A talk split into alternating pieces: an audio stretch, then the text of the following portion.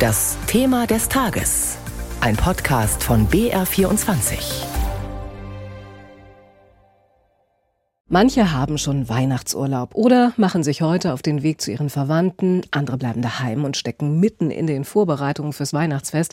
Letzte Einkäufe müssen noch erledigt werden, hier noch ein bisschen dekorieren, da vielleicht noch eine Lichterkette aufhängen. Ein ganz normaler Tag vor Heiligabend eben bei uns in Deutschland. In der Ukraine sieht das ganz anders aus. Da stellt sich die Frage, ob man das Fest überhaupt feiern kann, wenn Strom und Heizung oder sogar die Wasserversorgung nicht funktionieren. Unsere Korrespondentin Andrea Beer ist in den letzten Tagen in der Gegend von Kiew und im Süden der Ukraine unterwegs gewesen. Hier ist ihre Reportage.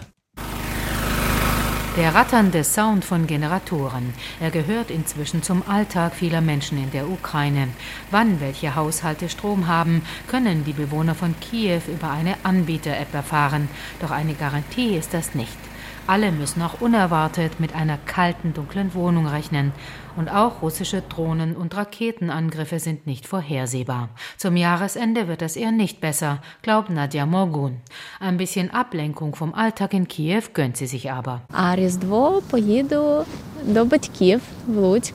Über Weihnachten fahre ich zu meinen Eltern nach Lutsk in die Westukraine. An Neujahr muss ich arbeiten. Ich bleibe dann in der Nähe eines Orts der Unbeugsamkeit, also an einem Wärmepunkt. Ich hoffe, dass der Generator dann läuft. Wenn irgend möglich, würde ich meine Verwandten umarmen und wenigstens einen Abend lang sagen, ich wünsche euch ein glückliches 2023.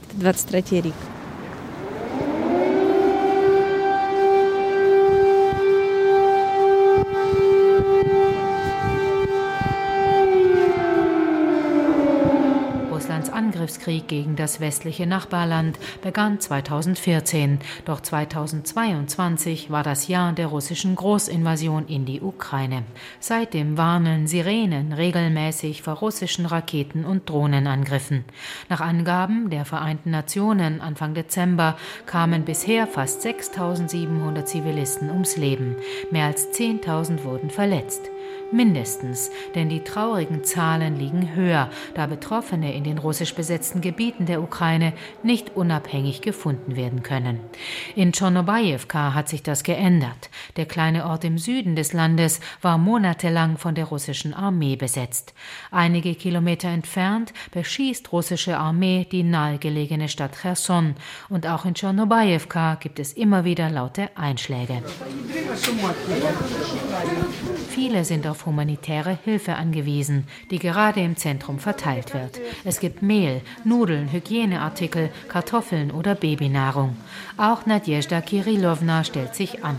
Die Besatzung ist vorbei, sagt sie. Doch russischer Beschuss ist immer noch eine Gefahr, so die 65-Jährige. Ой, не очень хорошие, потому что стреляют. es ist überhaupt nicht gut hier. Sie schießen jeden Tag und man weiß nie, was wird. Die ukrainischen Freiwilligen hier, die sind sogar während der Besatzung hergekommen und haben uns Medikamente gebracht. Eine zweite ältere Dame mischt sich ein. Ich weiß gar nicht, wie sie das gemacht haben. Den Russen haben wir gesagt, was wollt ihr hier? Warum erschreckt ihr kleine Kinder mit Schießen? Einem Dreijährigen kannst du das nicht erklären. Wenn sie so zehn sind, dann geht das schon eher. Aber so kleine verstehen das nicht.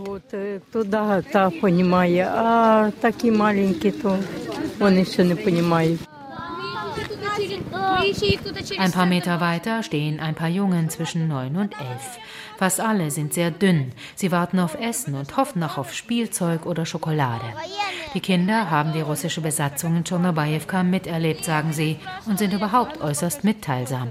Zum russischen Präsidenten Wladimir Putin haben sie eine klare Meinung. Putin ist ein Schwanz. Es ist verboten zu fluchen. Deswegen sage ich, dass er im Abwasser sitzen soll.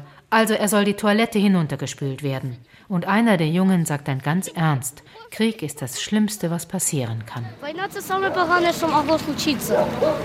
Einige Kilometer weiter liegt das Dorf Lutsch und dort sehen das die verbliebenen Menschen ebenso. Wegen der Zerstörung sind nur noch wenige da, unter ihnen eine verzweifelte Mutter, die von ihrem Sohn Dima seit März nichts mehr gehört hat. Er gerät in russische Gefangenschaft, sagt sie, und soll angeblich ausgetauscht werden. Dicke Tränen rollen über ihre Wangen. Er war in Donetsk oder in Mariupol, ich weiß das gar nicht genau. Erst haben sie Donetsk gesagt. Er ist kein Berufssoldat, sondern Reservist. Das letzte Mal hat er gesagt, Mama, es ist alles in Ordnung. Und das war's. Noch ein Stück weiter liegt die Stadt Mikolajew. Sie war nicht besetzt, wurde aber monatelang von russischen Raketen beschossen. Mindestens 470 Menschen kamen dabei ums Leben. Ganze Viertel wurden praktisch unbewohnbar und auch in Mikolajew gibt es große Probleme mit Energie und damit auch mit der Wasserversorgung.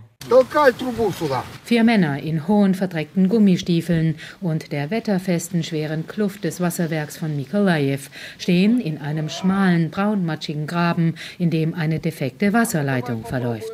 Mit bloßen, schmutzigen Händen wollen sie die schwarzen Rohre zusammenschieben. Ihre Gesichter sind nass vor Regen und Schweiß. Dima, schiebt doch, ruft Vorarbeiter Valentin und rauft sich die Haare. Dima, Ich schiebe ja, ruft Dima, der sich zuvor durch einen Kanalschacht hat hinuntergleiten lassen, um auf einer Höhe zu sein, mit diesen sperrigen schwarzen Rohren, die sich einfach nicht montieren lassen wollen. Dima, колено толкай сюда! Russische Raketen und Drohnen haben landesweit die ukrainische Energieinfrastruktur systematisch zerschossen. Kraft- und Umspannwerke, Hochspannungsleitungen oder Transformatoren sind kaputt und ohne Strom funktionieren auch Kläranlagen oder Wasserpumpen nicht. Die Trinkwasserversorgung oder das Reinigen von Abwasser ist in Mikolajew schon seit Mitte April ein Riesenproblem. Die Stadt wurde monatelang heftig mit Raketen beschossen. Sie liegt im Süden der Ukraine und ein Teil der notwendigen Wasserinfrastruktur lag bis vor kurzem auf russisch besetztem Gebiet. An mehreren Stellen wurden Wasserleitungen mit Absicht zerstört, sagt Boris Dudenko, Direktor des Wasserwerks Vodokanal. Infolge der Zerstörung durch Russland habe Mikolajew auf Wasser zurückgreifen müssen, aus der Gegend zwischen dem südlichen Bug und dem Schwarzen Meer. Das Wasser ist entsprechend salzig und im Sommer war es noch salziger. Aber wir hatten keine andere Möglichkeit, denn wir mussten ja Wasser liefern wegen drohender Epidemien oder anderer Krankheiten. Uns war sehr wohl bewusst, dass dieses Wasser das Versorgungssystem unserer Stadt zerstören würde. Die Rohre und das ganze System. Die Rohre hätten noch bis zu 20 Jahre halten können, aber sie wurden leider innerhalb von sechs Monaten zerstört.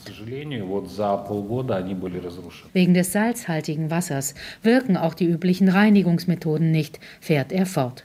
Und so ist auch das Klären des Abwassers ein Problem. Leider haben die Besatzer die Pumpstation mit Raketen zerstört und der Ort wird weiterhin beschossen. Denn sie wissen sehr gut, dass die Infrastruktur das Leben der Stadt sichert. Sie nehmen der Bevölkerung die Möglichkeit, normal zu leben. Denn wenn Wasser fehlt, fehlt alles.